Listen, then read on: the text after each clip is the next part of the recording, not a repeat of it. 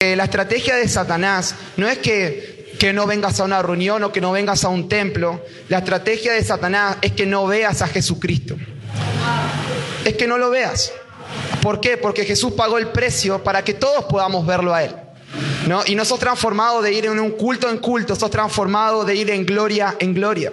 Amén. Entonces, gloria a Dios que estés en este lugar, pero tenemos que estés con la actitud correcta. Amén. ¿Van a estar con la actitud correcta esta noche? Amén. Me arruinaron la predica, gracias, tenía tanto para compartir. Pero bueno, decirle que tiene al lado es mi culpa, es mi corazón apasionado, hambriento. y eso pasa, ¿no? Creo que más que escuchar a un hombre es poder escuchar la voz del Padre. Pero queremos dar la bienvenida, no sé si vino alguien por primera vez o que Ah, ahí, muy bien, bienvenida, le damos un fuerte aplauso. Qué bueno, te puedo sentir familia. Tremendo. Muy bien, qué bueno. ¿Nos puedes decir tu nombre? María del Carmen, tremendo, te bendecimos. Qué bueno que puedas venir con nosotros, no es casualidad. Cada vez que venimos, Dios tiene una, una experiencia con tu vida, con tu familia, y queremos que, bueno, puedas aprovechar este tiempo. Amén. Muy bien, tengo algo para compartirles breve. Si, me puede ayudar el equipo de medios ahí, tremendo. La revelación de Jesús en los tiempos dramáticos. Algo que estaba disfrutando escuchando al, al, amado pastor ese, a la pastora Vero. ¿no? ¿Cuánto disfrutaban la prédica del pastor ese? Tremendo, ¿no? ¿Se acuerdan el título? Inolvidable. No, no, sé, no creer el cuento del tío. Y mientras yo estaba en mi casa, tuve unos días eh, con unas circunstancias personales, pero la verdad es que ya estamos bien, estamos contentos, felices. La verdad que fue como un retiro espiritual que pasé en casa, ¿no? Con Dios. Y mientras estaba escuchando esto, yo decía, ¿por qué a veces le creemos más la mentira de Satanás o la realidad? O prendemos la tele, ¿no? Y parece que todo se va al tacho. Y yo me decía esto, Ariel, si crees más el cuento del tío, es porque no estás teniendo intimidad con el Padre. Porque cuando yo tengo intimidad con mi papá, con mi aba, cuando viene una circunstancia, me dicen tu economía no va a llegar, tu familia no va a avanzar, pero yo escuché lo que Dios dice y lo que Dios piensa de mi vida, tengo sus promesas, no voy a creer el cuento del tío. Amén. Entonces, eso es un buen síntoma para que te des cuenta, estamos a full con los síntomas ahora, ¿no? para ver cómo está tu intimidad con el Padre. Y esta semana fue un tiempo donde mi corazón se recalibró, porque estaba creyendo mucha mentira de Satanás, muchas cosas que estaban viniendo a mi corazón, pero me di cuenta que por estar en la casa del Padre no significa estar en intimidad con el Padre porque a veces nos distraemos, nos desenfocamos, pero es tan importante. Amén. Y me encantó lo que compartió la pastora Vero sobre la, eh, historia de José, ¿no? La esperanza que el padre sacó a la túnica que le trajeron los hermanos de José, llena de sangre. Y yo decía, ¿cómo puede ser que el padre o sea, viendo que era la túnica, ¿no? Y lleno, lleno de sangre, de, encima de animal, no era de, su hijo. Yo decía, ¿cómo pudo creerse ese buzón durante tantos años? Y ahí donde Dios me dijo, es que fuera de la intimidad con Dios, Satanás son una presa fácil. Porque yo decía, ¿por qué no fue a la intimidad y dijo, Dios, mi hijo realmente está muerto como me lo han dicho? En la Biblia no aparece eso. Y yo me decía, no te hagas tampoco el capo porque es lo mismo, ¿no? Viene una mala noticia, en lugar de ir a la intimidad con Dios, orar, decir, Dios, ¿qué es lo que estás viendo de esto? ¿Qué es lo que está pasando? Se me cerraron todas las puertas, Dios. invito a alguien a venir a la iglesia, puede ser tu esposo, tus hijos, tu hermano, tu perrito, no aceptamos eso, pero decimos, se cerraron todas las puertas. Y ahora tenemos que ir a golpear la única puerta que Satanás no puede cerrar, que es la puerta del cielo. Amén. Entonces no importa lo que Satanás te está mostrando como ese padre con la túnica de su hijo, la última palabra la tiene el Padre eterno. Amén. Pero cuando estamos fuera de la intimidad con Dios, iglesia, somos fáciles para creer cualquier mentira, para que venga cualquier persona y nos diga cualquier cosa contraria a lo que Dios está diciendo. La última palabra de tus hijos, siento tan fuerte esto para los padres, la tiene Dios. No la tiene ni lo que está pasando, ni la realidad, la tiene el Padre. Pero por eso yo una vez me dije, ¿para qué voy a la iglesia todas las semanas? Voy a las reuniones. Bueno, tuve este fin de semana, bendigo a todos los que han venido. Tuve un tiempo de oración, de clamor. Me encantó ver familias juntas, matrimonios, hijos con padres. Los bendigo, los bendigo. Porque un, decía David, mejor es un día en tu presencia que mil fuera de ti. Así que yo aprendí que esos son momentos donde uno gana años eh, en la humanidad. En un minuto en la presencia de Dios se puede destrabar todo. Así que los que no vinieron, lo lamento, pero igual vamos a orar para que llegue esa gracia. Pero te animamos que puedas venir y ser parte de los próximos. Amén. Amén. Entonces estaba con todo esto en mi corazón y hoy quería seguir un poco el hilo de lo que se ven hablando, la revelación de Jesús en tiempos dramáticos. Todos los momentos de crisis, de momentos duros a nivel nacional, a, nivel, perdón, a nivel naciones, a nivel nacional y aún en nuestras vidas personales, son el escenario preferido del Padre para salir a nuestro encuentro, para revelarnos quién es Él y qué y quiénes somos nosotros en Él. ¿Se acuerdan Moisés? Estaba en el desierto, su pueblo esclavo, y tuvo una experiencia con Dios en la zarza. Humanamente era el peor momento para encontrarse. Pero Dios salió a ese encuentro y es como que a veces cuando estamos en las pruebas, nuestro corazón ¿no? se debilita un poco. Lo que no hacemos por las buenas, eh, ya tiene miedo de decirlo, ¿no? pero lo conoce. Somos tan cabezones a veces, pero es para aprender. Decir conmigo, es para aprender. Para que la próxima, antes de que Dios tenga que quebrantarnos, nos quebrantemos primero y no por una situación externa, sino porque la amamos a Él por sobre todas las cosas. Amén. Amén. Ok, Jacob huyendo de su hermano, del pasado y con temor, en Génesis 27 al, 29. Me encanta esa historia, ¿no? Jacob, el que se transformó en Israel, el padre de la nación, que vino las doce tribus, y después vino Jesucristo, nació de esa genealogía. Qué tremendo. Y se encontró en un momento de huir de proceso. Así que si estás huyendo de cosas que Dios quiere tratar en tu vida, que quiere tratar en tu familia, es un escenario perfecto donde el Padre quiere salir a tu encuentro. Amén. David, por su rechazo y el menosprecio de los hermanos, 1 Samuel 16, cuidando pastorcitos. Y Dios ahí en el desierto, imagino lo que habrá visto ese David, ¿no? Por todos los salmos que experimentó y todo lo que Dios le mostró. Ok, seguimos. Pablo en las cárceles, perseguido y oprimido. Escribió Gálatas, Colosenses, Efesios, primera y segunda de Timoteo, primera y segunda de Tesalonicenses. Es impresionante. A veces creemos que los amados estaban así en la oficina con aire, 18 grados, con matecito, escribiendo. Estaban en procesos difíciles, procesos muy, que a veces uno diga, es demasiado duro, ¿no? A nosotros ya nos corta la luz y, ya estamos como, Señor, me amás, no me amás, ¿no? Estos amados estaban ahí perdiéndolo todo. Y sin embargo, mirá lo que Dios está haciendo. Ríen porque varios pecamos con eso, ¿no? Ok, estamos en familia. Juan el Bautista, 18 años en el desierto. O sea, imagínate el desierto, sin comida rica, decía que comía miel, la, langosta, qué horrible, ¿no? Pero tuvo encuentros tan fuertes que en seis meses produjo un avivamiento en Jerusalén, Judea y Samaria. Decían que la gente iba a verlo pero pasó un proceso y se encontró en el desierto con Dios. Ok, momentos duros. Me encanta Juan en la isla de Pamo, el que escribió Apocalipsis, que es la revelación de Jesucristo. O sea, él estaba preso a causa de la palabra de Dios y del testimonio de Jesucristo y de dar a conocer lo que Jesús estaba haciendo. Perdóname que te diga esto, pero a veces creemos que el Evangelio es como eh, el Evangelio de Disneylandia, ¿no? Venía Jesús, va a estar todo bien. Obviamente que va a estar todo bien, porque si lo tenemos a Él, lo tenemos todo, pero tenés un enemigo número uno que es Satanás y que por venir a Jesucristo te convertiste en un blanco directo del reino de las tinieblas. Entonces la gente dice, ay, fui a Jesús, me puse las pilas, empecé a ordenarme y se me vino todo el mundo al revés. Bienvenido al club y te va a pasar hasta el último día de Jesucristo, pero mayor es el que está en nosotros, que aquel que está en este sistema, que aquel que quiere venir una y otra vez a derrotarte, pero tenés que perseverar. Por eso Pablo decía a Timoteo, pelea la buena batalla de la fe, pelea la buena batalla. Dios nos dio armas espirituales, nos dio la oración, el clamor, el ayuno, la palabra. Nos dio tantas herramientas, la adoración, la alabanza. No es para los que están acá, es para la iglesia, para tu vida. Y la idea es que cuando vos vengas a este lugar, te entrenes para saber cómo hacerlo en tu casa. ¿Cuántos pueden dar fe que saben orar un poquito mejor que hace un, año? Espero, ¿no? Porque si no, hermano, no sé dónde estás. ¿Cuántos eh, ah, pueden disfrutar la adoración y cantar ahí, aunque tengamos la, la, voz del gallo Claudio, algunos, ¿no? Pero ¿por qué? Porque es un arma. Decir conmigo, es un arma. Ok, ahora vamos a lo que nos compete. Isaías 6, del 1 al 2. Me quedan 15 minutos, Jesús. Pero bueno, ustedes son tan espirituales que lo que me llevaría una hora y media, en 15 minutos lo van a recibir, sino que el Espíritu Santo se lo revele. amén, amén. Ok, dice, en el año que murió el rey Usías, vi yo, decir conmigo, vi yo al Señor sentado en un trono alto y sublime y su, y su falda llenaban el templo.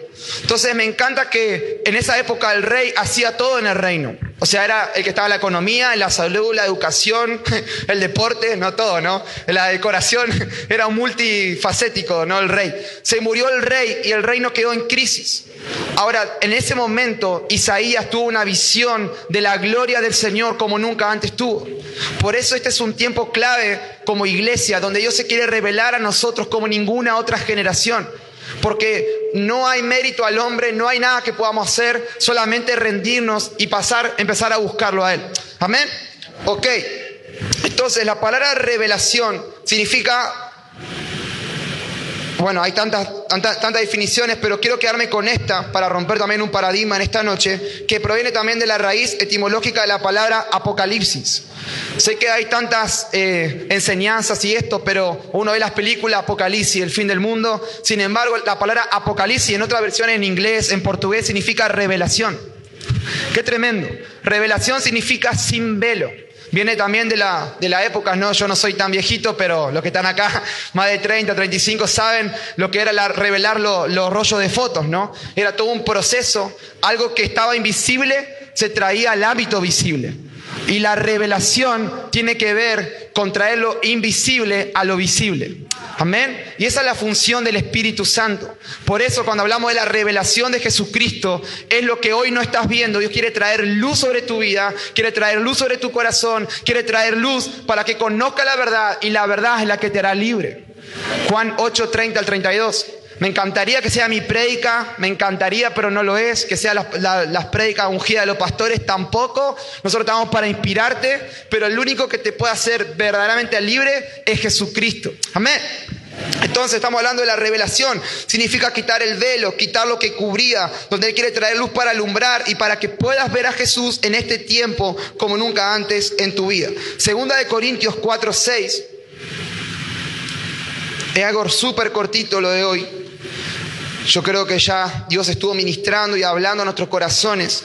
Solamente tengo un par de pensamientos para dejar los últimos diez minutos. Porque Dios que mandó que de las tinieblas resplandeciese la luz, es el que resplandeció en nuestros corazones para la iluminación del conocimiento de la gloria de Dios en el rostro de Jesucristo. Y esto es una palabra que Dios me dio, por eso la ministraba hoy, que muchos se sienten en este tiempo de tinieblas. Estamos mucho en esta situación. Saben que la palabra tinieblas significa confusión, duda, no tener claridad, incertidumbre, cuando se sienten identificados, ¿no? Dice, el mismo Dios que mandó que de las tinieblas sea luz, es el mismo que este, este, tiempo va a traer luz a su espíritu para poder ver la gloria de Dios que está en el rostro de Jesucristo.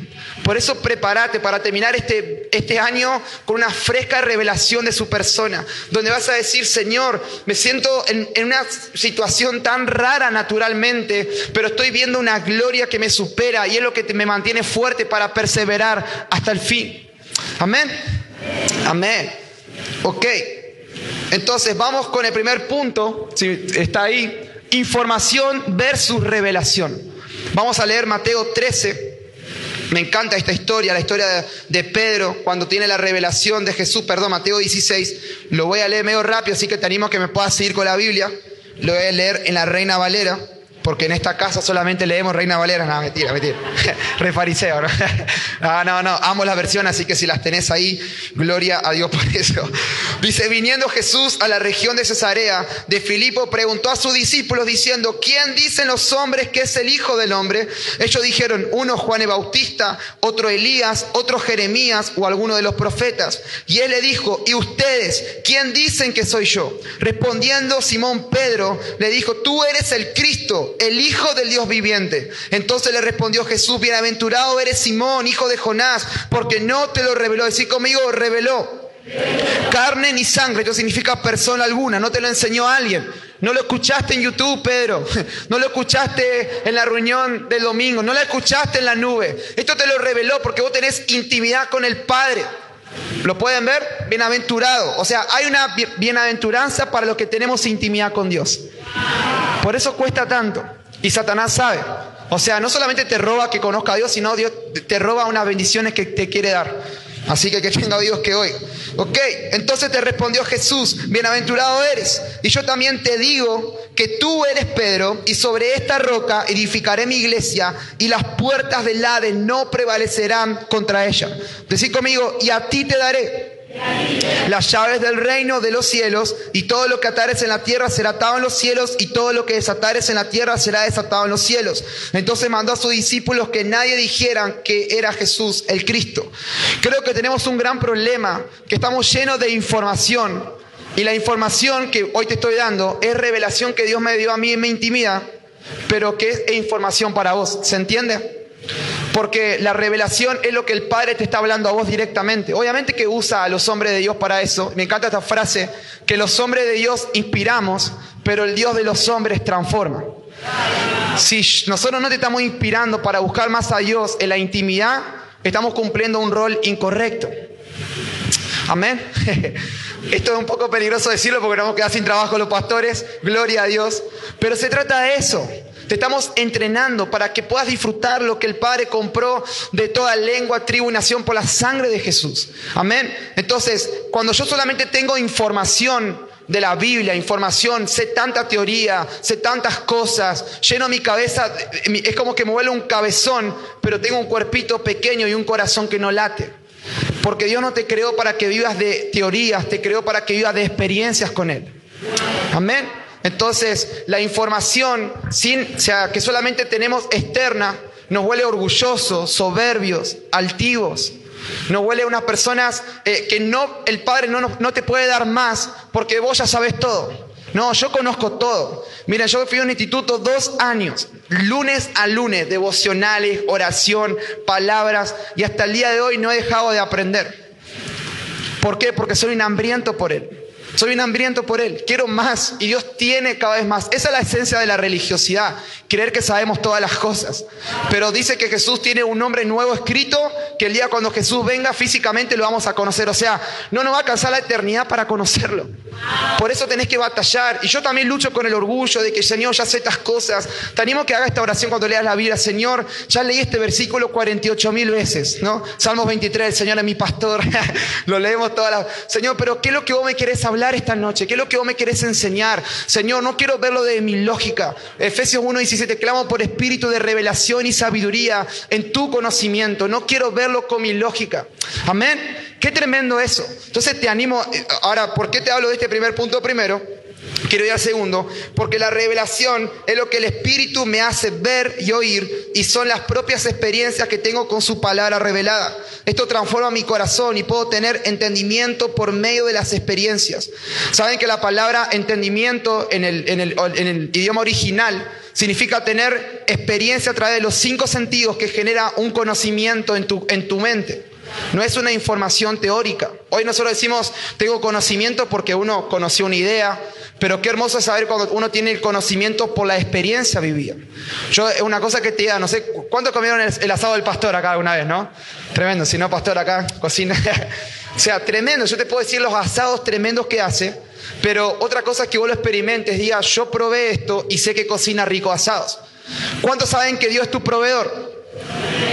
¿Cuántos han experimentado al Dios proveedor? ¿Cuántos sabemos que Dios es amor? ¿Cuánto hemos experimentado este amor? Pueden ver, de la información pasamos a la revelación. Ahora yo decía, ¿por qué a Pedro? ¿Por qué de los doce discípulos solamente Pedro tuvo esta revelación? ¿Por qué solamente él? Y me encanta cuando el Espíritu Santo te responde. Te animo que puedas ayudarme a buscar en, tu Biblia, claramente, Mateo 11, 25 al 26. Mientras lo buscas, Dios te va a pasar del evangelio revelado, eh, perdón, del evangelio heredado al evangelio revelado. Esto es tremendo, porque estamos viendo esto que a veces tenemos el evangelio no, que nos meten en el, en el sistema religioso, venimos acá, pero eso no te va a mantener fuerte para las pruebas y tribulaciones que vienen. Lo estamos viendo. O sea, y nosotros estamos comprometidos a hablarte la verdad. Me encanta decir esto, no soy azúcar para endulzarte los oídos, para que escuches lo que vos quieras, soy la sal para transformar vidas y hablar lo que el Padre quiere hablar. Amén. Porque me di cuenta este tiempo que lo único que nos va a sostener, en, y créeme que se vienen años difíciles, cosas como lo que está pasando. Jesús habló, estamos en los principios de dolores de parto, pero estos dolores de parto, como una mujer embarazada, no son para muerte, sino para dar a luz lo que se tiene que dar a luz, que es el regreso de Jesús a la tierra. Amén. Entonces es clave que vos tengas esta revelación, no de lo que solamente se predica, sino que vos puedas tener esta intimidad con Dios y poder permanecer hasta el fin.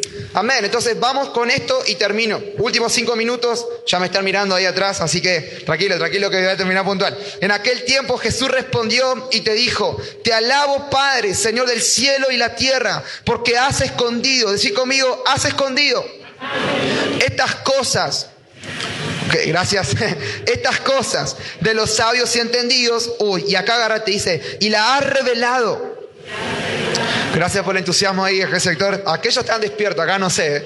Y la ha revelado a los que son como niños. A los que son como niños. Ahora, primera de Corintios 14, 20 dice, hermanos en Cristo, sean inocentes como niños, pero no piensen como niños. Entonces, para, para, acá como un cortocircuito. ¿Tengo que ser como niño o no soy como niño? ¿Pueden ver? No, hay una tensión acá, ¿sí? Hay que ser niños para lo que Dios quiere que seamos niños y hay que ser adultos para lo que Dios quiere que seamos adultos.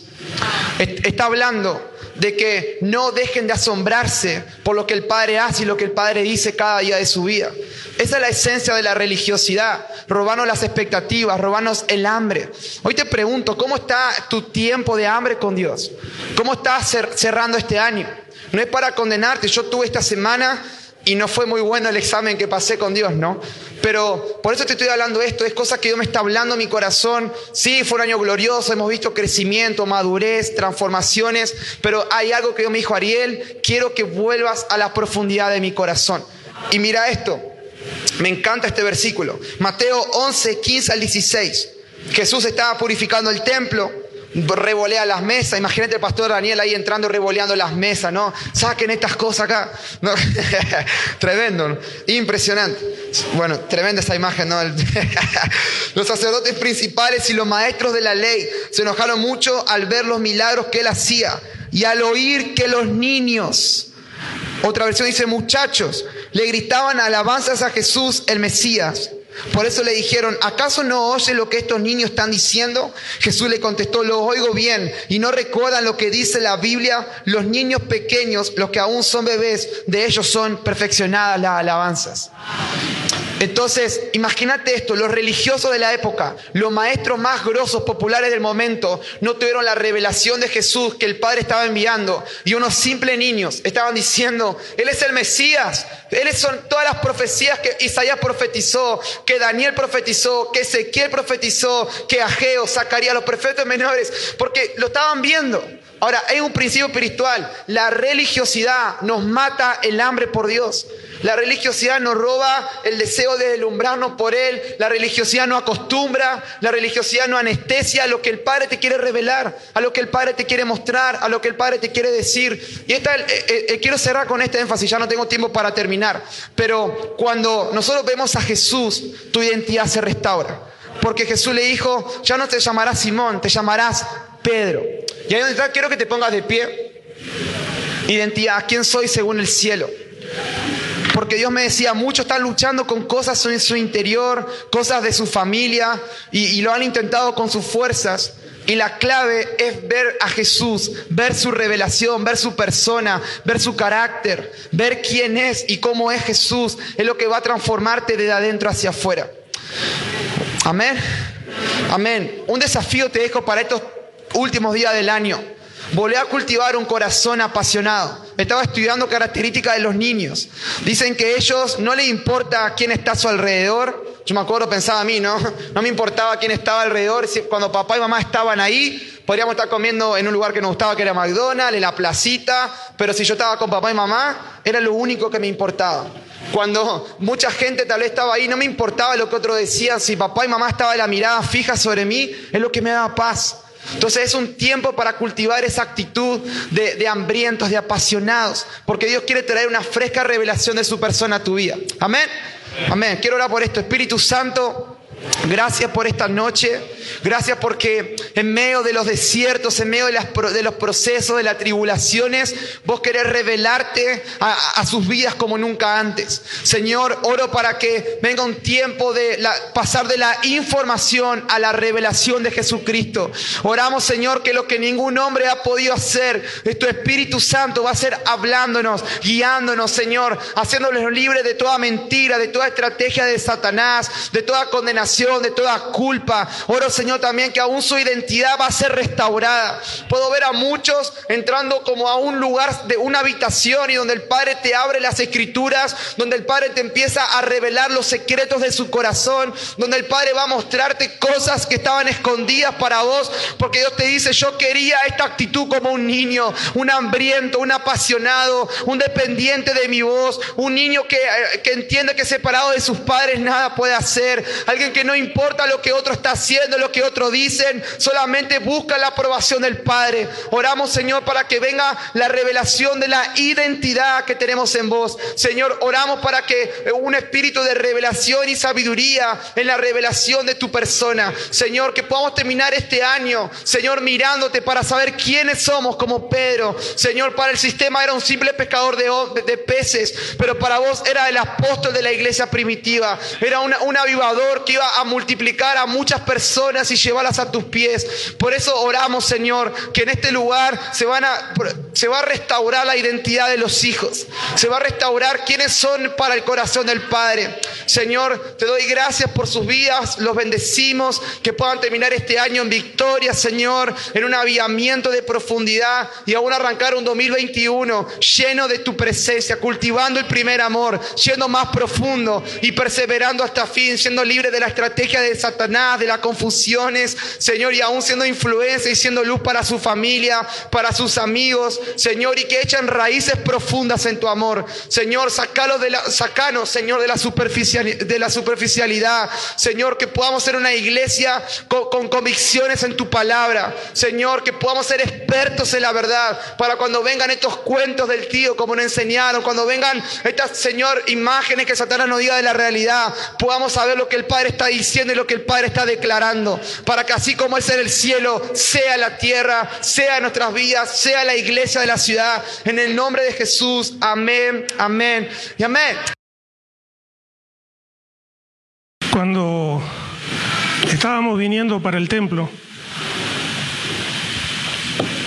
estaba en un semáforo en, en rojo, yo tenía que doblar hacia la izquierda, puse el guiño para doblar y cuando termino de pasar, es justo una calle que hace una pequeña S, así que desvié, volví a retomar la calle. Se pone a la par mía una moto con un chico adolescente, no Anteriormente no lo vi, no sé si él estaba atrás, si estaba al costado, pero se vino al lado mío enojado y le pegó una patada al, espejo retrovisor del, auto. ¿no? ¿no? lo rompió, pero lo, dobló, nada más lo alcancé a acomodar. Eh, yo estaba tranquilo de que estaba haciendo las cosas bien. Evidentemente el que estaba enojado era el diablo. Y automáticamente nos miramos por y dijimos, Señor, no le vamos a dar lugar. Este, y llegamos acá, estaba terminando el primer turno y todavía se estaba escuchando Reinarás por siempre. Y fue por ahí la palabra que necesitábamos escuchar para tomar eh, autoridad en el Señor y poder saber que Él es el que guía todas las cosas. Y el diablo por ahí puede venir en el medio a querer hacer alguna macana, pero no le vamos a dar lugar. En otro momento me hubiese puesto nervioso, me hubiese angustiado, pero mi pulso está bien, no es que estoy así. Este, más que por la responsabilidad de tener que compartir la palabra con ustedes ahora. Permítanme orar, ¿sí? Señor, tú eres quien tiene toda autoridad. Tú eres quien tiene todo el poder. Señor, yo soy solamente una herramienta y quiero ser usado por vos en esta hora y que tu palabra, Señor, pueda fluir con autoridad, con poder, con libertad en medio de nosotros. En el nombre de Jesús. Amén. Amén. Tenemos ahí la primera imagen, ¿sí? Que seguro la vieron en montones de lugares, ¿sí? Un año que está terminando, ¿sí? Eh, y como se estaba compartiendo con anterioridad también, un año donde Dios nos ha llevado una mayor intimidad y una mayor profundidad con Él. Un año donde hemos crecido, donde hemos aprendido, donde Dios nos ha estado ministrando una y otra vez acerca de nuestra fe y acerca de los frutos. Han sido dos temas que han, creo que, marcado todo el año desde que arrancamos, ¿no? Y están muy relacionados porque la fe tiene que producir fruto en nosotros, si no nos sirve, ¿sí? Poné la imagen siguiente. Eh, Dios me llevaba a pensar lo siguiente, es muy difícil que un árbol pueda esconder los frutos. Eh, poné la otra, ¿sí? Eh, no les quiero generar hambre a esta hora, pero, pero miren qué belleza esas imágenes de una planta de naranja cargada y la que sigue me pareció mejor todavía, ¿no? Con unas ciruelas gigantes, ¿sí? Que ya de solo verlas ya nos imaginamos lo dulce que son y el gusto que tienen adentro, ¿sí? Poné la siguiente y, déjala ahí, ¿no? Este, no hay forma de que un árbol pueda esconder los frutos.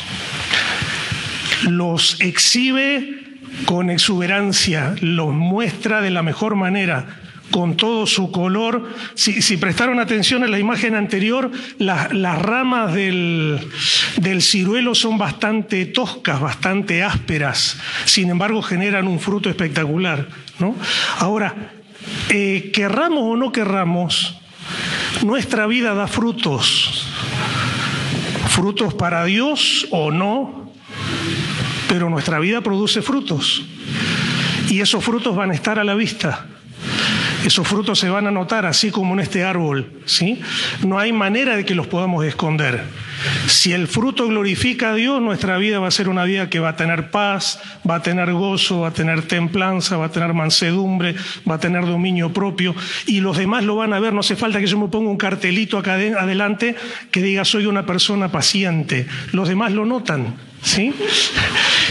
Y si soy un cascarrabia, si soy un rezongón, si soy un gritón, no hace falta tampoco que lo anuncie, todo el mundo se va a dar cuenta. O usted, o yo soy el único que conoce a alguna persona de mal humor. ¿eh? Y no tiene un cartelito que dice soy malhumorado, se le nota. ¿no? Ahora, la Biblia habla de que nuestra vida tiene que ser una vida que muestre frutos de arrepentimiento y frutos de una vida cambiada. Y eso va a ser el resultado de, de un crecimiento en nuestra fe y de un crecimiento en nuestra intimidad con Dios. Si pensamos en la fe, eh, automáticamente la palabra nos lleva al capítulo 11 de Hebreos, ¿sí? Donde el autor de la carta de los Hebreos nos relata una serie de hombres que fueron ejemplos de fe a lo largo de su vida. Y termina el capítulo 11 Sigue el capítulo 12, que yo lo escribí ahí como para que lo podamos leer, si lo tenés ahí a mano. ¿no? Dice, por tanto también nosotros, que estamos rodeados de una tan grande multitud de testigos, despojémonos del lastre que nos estorba, en especial del pecado que nos asedia, y corramos con perseverancia la carrera que tenemos por delante Fijemos la mirada en Jesús, el iniciador y perfeccionador de nuestra fe, quien por el gozo que le esperaba soportó la cruz, menospreciando la vergüenza que ello significaba, y ahora está sentado a la derecha del trono de Dios.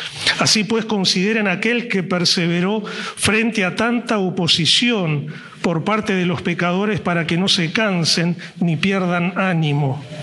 Y el versículo 12 y 13, por tanto, renueven las fuerzas de sus manos cansadas y de sus rodillas debilitadas, hagan sendas derechas para sus pies, para que la pierna renga no se disloque, sino que se sane. Eh, poné la imagen siguiente, por favor. El autor de Hebreos está diciendo eso. Abraham, Enoch, Moisés, Jefté, eh, Isaías y los grandes hombres de fe, José, David, Salomón, ahora están sentados en la tribuna, así como esta tribuna, de un gran estadio. donde el que tiene que correr la carrera de la fe ahora soy yo. El que está en la pista, el que está en la cancha soy yo. Ellos ya corrieron su carrera, ellos ya vivieron su vida de fe, ahora me toca a mí. ¿Y de qué manera lo voy a hacer? Dice ahí, despojémonos de todo peso. Poné la imagen que sigue. Eh, yo sé que de los que estamos acá, bueno, Ariel sé que le encanta correr. Eh, ¿Podés poner la otra imagen? ¿Sí? Eh, correr así se hace un poco complicado. ¿Sí? Poné la que sigue. Y así ni les cuento tratar de correr, ¿no? O poné la otra. ¿eh? Ahora, a veces nosotros queremos llevar adelante nuestra vida de fe delante de Dios y estamos así, cargados con un montón de lastre. ¿no? La versión Reina Valera dice despojémonos de todo peso. Eh, esta versión que yo tomé habla del lastre. ¿sí? El lastre es el exceso de peso que normalmente se pone un globo aerostático para que esté en tierra. Y en el momento que se lo quiere elevar hay que sacar el lastre que normalmente son bolsas de arena. ¿No? Ahora, si nosotros queremos que nuestra vida crezca en Dios, no podemos estar con lastre. Eso significa que nuestra vida tiene que ser una vida que se santifique, una vida que deje de lado el pecado, una vida que deje de lado lo que no le agrada a Dios, para que podamos pasar la siguiente, estar así, para correr, ¿no? Cambia la imagen. Despojémonos de todo lastre y de todo peso que nos impide que podamos llevar adelante la carrera que tenemos en nuestra vida. Poné la imagen que sigue, por favor. Nosotros estamos así hoy, como en la largada, ¿sí? Dios nos está diciendo, vos podés, vos tenés mi Espíritu Santo en tu vida, vos tenés todo lo que te hace falta. Comenzá a moverte de acuerdo a todo lo que yo te mostré a lo largo de este año. Comenzá a vivir de acuerdo a todo lo que recibiste, de acuerdo a todo lo que aprendiste. Estamos ahí, ¿sí? Eh, pasá la, imagen que sigue, ¿sí? El Señor nos espera de esta manera. Y me encantó una frase que, que, encontré buscando estas imágenes, poné la otra, por favor. Dice, cuando te canses de correr, trota. Si te agotás, camina. Si te caes, levántate, pero nunca te, detengas, porque Dios está contigo en cada paso que das. Me, me, encantó esta frase, ¿no? Y a veces nos podemos sentir agobiados, a veces nos podemos sentir cansados, podemos sentir que estamos mal, ¿sí? Pero de todas maneras, Dios es quien nos está eh, diciendo ánimo, dale, podés, seguir, no, te caigas. Eh, yo he escuchado eh, mucha gente en este tiempo que ha dicho, este, este, es el peor año. Este, o no lo escucharon ustedes, ¿sí? El peor año de mi vida es un año para olvidar, es un año para este, pasarlo lo más rápido posible, porque fue amargo, porque fue duro. Y nosotros no podemos contrarrestar todo eso diciendo es un año que hizo el Señor y Él nos sostuvo y nos bendijo y estuvo a nuestro lado y pudimos crecer, ¿sí? Y parafrasear un poquito lo que decía el salmista y decir, este es el año que hizo el Señor, nos gozaremos y nos alegraremos en Él. Amén.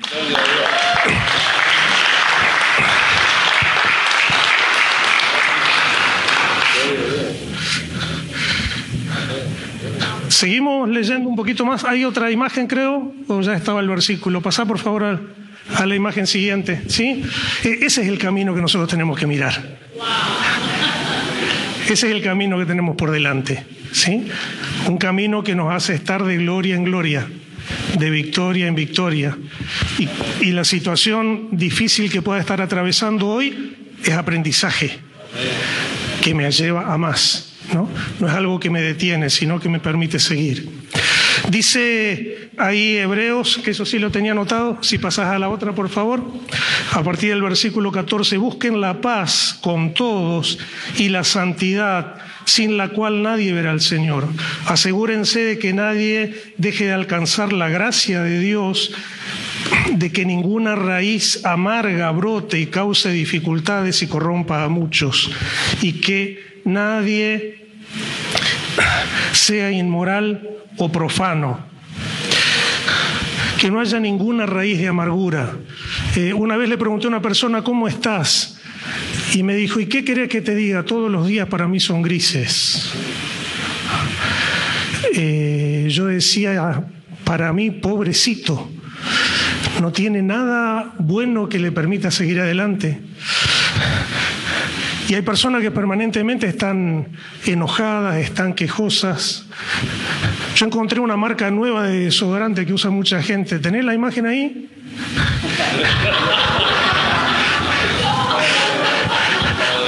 Hay, hay, gente que parece que usa Rexonga a la mañana, a la tarde y a la noche, ¿no?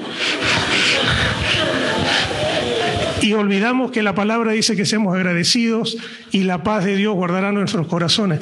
Entonces, yo eso lo tengo, lo tengo en mi escritorio, ¿no? Yo, yo puse, acá en esta oficina no se usa Rexona, a poner la otra, sino que se usa este desodorante.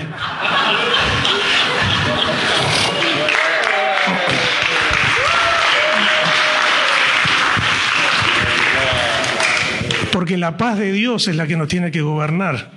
¿Sí? Y es la que nos tiene que ayudar a llevar adelante cualquier situación sabiendo de que Él está con nosotros. Eh,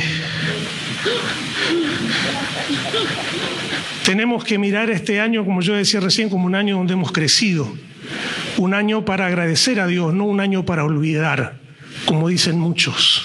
¿no? Este, ¿O acaso Dios no ha estado con nosotros? Su mano no ha estado al lado nuestro. No hemos disfrutado de su presencia. Como Georgie nos ministraba hoy, no ha sido un año donde hemos podido eh, obligatoriamente a estar recluidos para buscar más de la intimidad de Dios y poder crecer en su conocimiento. Y Dios permitió todo lo que se vivió a nivel mundial creo como para que podamos cada uno individualmente, porque teníamos que estar aislados y sin contacto, persona con persona, pero eso no nos privaba de estar en contacto con Dios y de poder buscarle a Él con mayor profundidad y con mayor fuerza. Entonces tiene que ser un año para estar agradecidos y pensar en el, en el que viene, ¿sí? 2021, como un año de oportunidades, un año de nuevos desafíos, un año para crecer todavía mucho más, un año para eh, permitir que Dios pueda obrar en cada uno de nosotros de manera mucho más fuerte, un año para ser agradecidos, un año para exaltar su nombre, un año para glorificarle, un año para decir gracias Dios por estos 365 días que se van a empezar a desarrollar y en los que sé que vas a poder hacer mucho en mi vida. Este capítulo 12 de Hebreos termina diciendo, ustedes se han acercado al monte de Sión, a la Jerusalén celestial, la ciudad del Dios viviente se han acercado a millares y millares de ángeles, a una asamblea gozosa, a la iglesia de los primogénitos inscriptos en el cielo. Se han acercado a Dios, el juez de todos, y a los espíritus de los justos que han llegado a la perfección, a Jesús, el mediador de un nuevo pacto, y a la sangre rociada por Él, que habla con más fuerza que la de Abel. Así que nosotros, que estamos recibiendo un reino inconmovible, seamos agradecidos, inspirados por esa gratitud. Adoremos a Dios como a Él le agrada, con temor reverente. ¿Y qué les parece si, pensando en este año que termina, y en este que empieza dentro de poquito, exaltamos a nuestro Dios y declaramos que Él viene como rey, que Él viene con poder, que Él viene con autoridad. Amén.